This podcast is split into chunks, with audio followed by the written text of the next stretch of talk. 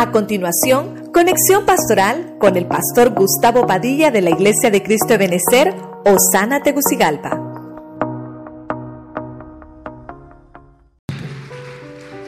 Quiero ministrar esos últimos siete puntitos, permisiones divinas.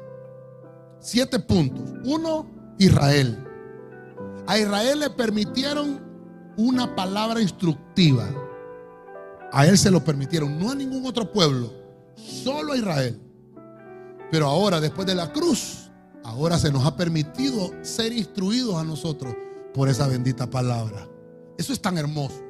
Número dos, vimos a Raquel, una mujer que por muchos años había sido estéril. Y Dios le permitió quedar embarazada. Qué lindo. Dios le permitió ser fructífera. Dios erradicó la esterilidad en esta mujer. Mire las permisiones. A veces, hermano, tenemos que decirle al Señor que permita que seamos fructíferos. Esa debe ser la oración. Debe ser enfocada diferente. Porque Raquel oraba y dice que el Señor oyó y contestó. Qué lindo. Oye Dios y contesta las oraciones. Número tres, vimos a Balaán, un profeta. No era israelita, forastero. Sin embargo, Dios le hablaba.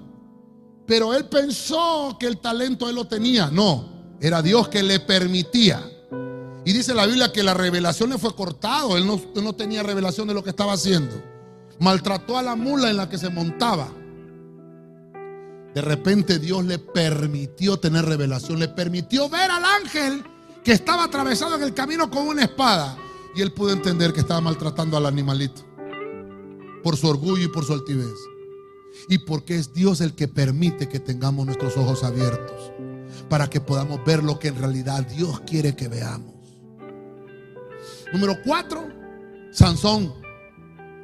Fue otro hombre que Dios fue enviado por Dios. Este Dios lo predestinó, lo envió y hasta le dio la palabra a sus papás y les dijo, este hombre va a ser fuerte, poderoso.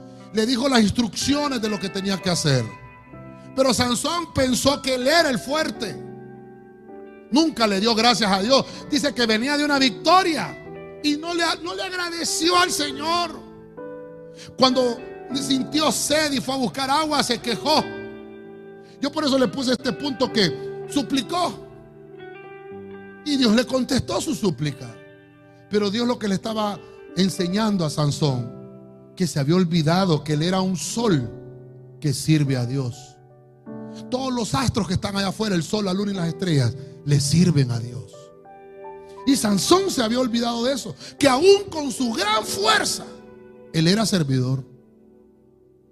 Sin embargo, Dios nos dejó ese gran milagro ahí. Y dice la Biblia que hasta hoy, en ese hueco donde no había nada, Dios le permitió a ese hueco que brotara agua para alimentar a un siervo. ¿Eres servidor del Señor? Dios va a provocar que los huecos se conviertan en manantiales de agua. Número 5. Ah, los espíritus inmundos. No hacen nada si Dios no les permite. Así que no tengas temor, hermano. Dice la Biblia que el Gadareno estaba poseído por espíritus inmundos.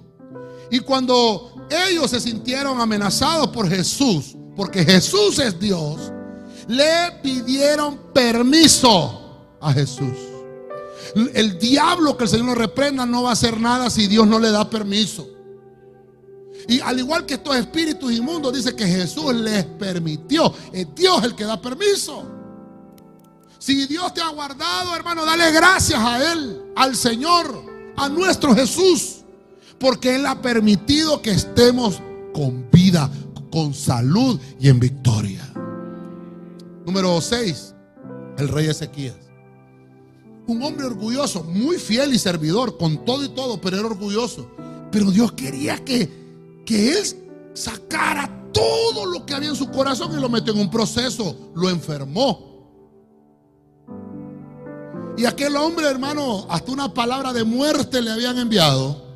Isaías le dijo, prepara tu casa porque vas a morir, hermano. Y aquel hombre se puso a orar. Ezequías se puso a orar. Ezequías significa Dios fortalece.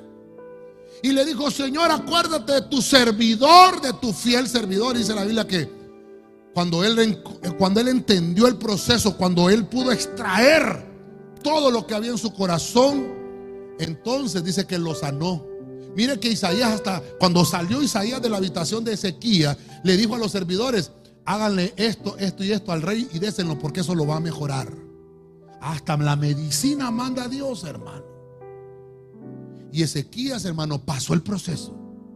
Y dice la Biblia, Dios le permitió riquezas. Tanto que tuvo que hacer almacenes para el oro, para la plata, para las perlas preciosas, para los perfumes, para los escudos. Dice que hasta tuvo que hacer establos para guardar todo el ganado que tenía. Dice que, hermano, ovejas, de todo fue abundado. ¿No será que Dios está esperando de nosotros lo mismo? Que le oremos y le digamos, Señor, permite a tu siervo ver la abundancia. Y por último, Josué, el Salvador. Josué, sombra y figura de Jesús, nuestro Salvador y nuestro Redentor. A Josué se le permitió derrotar todos los enemigos.